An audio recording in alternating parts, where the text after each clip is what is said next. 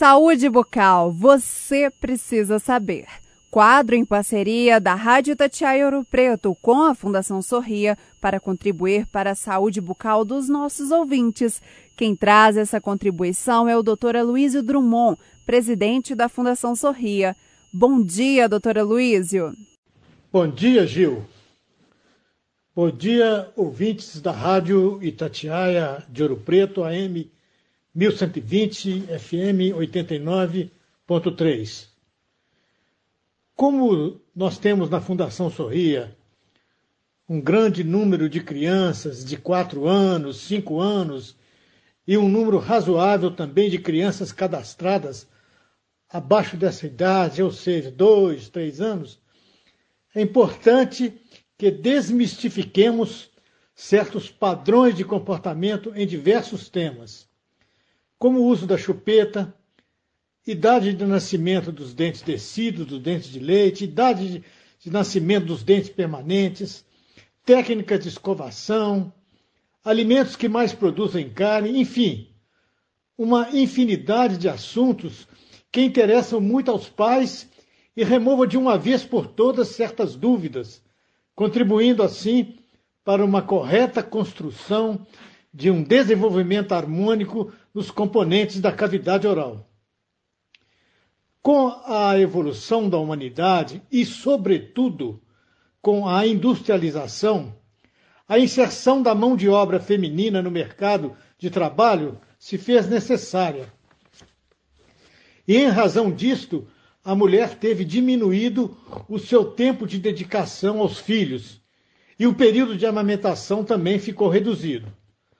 Assim, as mamadeiras e chupetas foram introduzidas cada vez mais cedo, com a finalidade de fazer as vezes da mama, tanto no aspecto alimentar quanto na compensação emocional. Nas sociedades primitivas, lá nos nossos ancestrais, os hábitos de sucção artificial eram raríssimos, ocorrendo apenas nos casos em que as crianças sofriam o óbito materno, ou seja, quando a mãe morria. Nas culturas ocidentais, hoje, o hábito da chupeta alcança de 80% a 90% entre as crianças. É interessante perceber que o uso das chupetas e mamadeiras tem enorme aceitação social nos primeiros três, quatro anos de vida, o que não é bom. As chupetas são introduzidas às vezes no primeiro ou segundo mês de vida. As pesquisas têm indicado que o hábito do uso da chupeta aumentou muito últimos, nas últimas décadas. Como uma boa notícia também, diminuiu muito a sucção do polegar. O famoso chupadeto está em declínio. Uma pergunta, Gil. Deve-se oferecer chupeta aos bebês? Quando a oferta da chupeta for agradável ao bebê, tornando-se parte da sua tranquilidade, é importante que a chupeta faça parte da sua vida. Deve-se orientar para que seja utilizada nos momentos necessários, quando o bebê se apresenta irritadiço ou sonolento após as mamadas. Assim que a criança adormecer, a chupeta deve ser removida com delicadeza. Os pais não devem deixar a criança usar a chupeta depois de quatro anos. É a tolerância máxima. Além dessa idade, o uso da chupeta altera o desenvolvimento da arcada superior. Usando uma linguagem popular, a criança fica bicuda, além de produzir a famosa mordida aberta. Parece que, que a criança está sempre de boca aberta. Os fonoaudiólogos não aconselham o uso depois de dois anos e meio. Eles alegam que haverá interferência na fala e na deglutição da criança. A língua sempre fica projetada para ocupar aquele espaço entre as arcadas.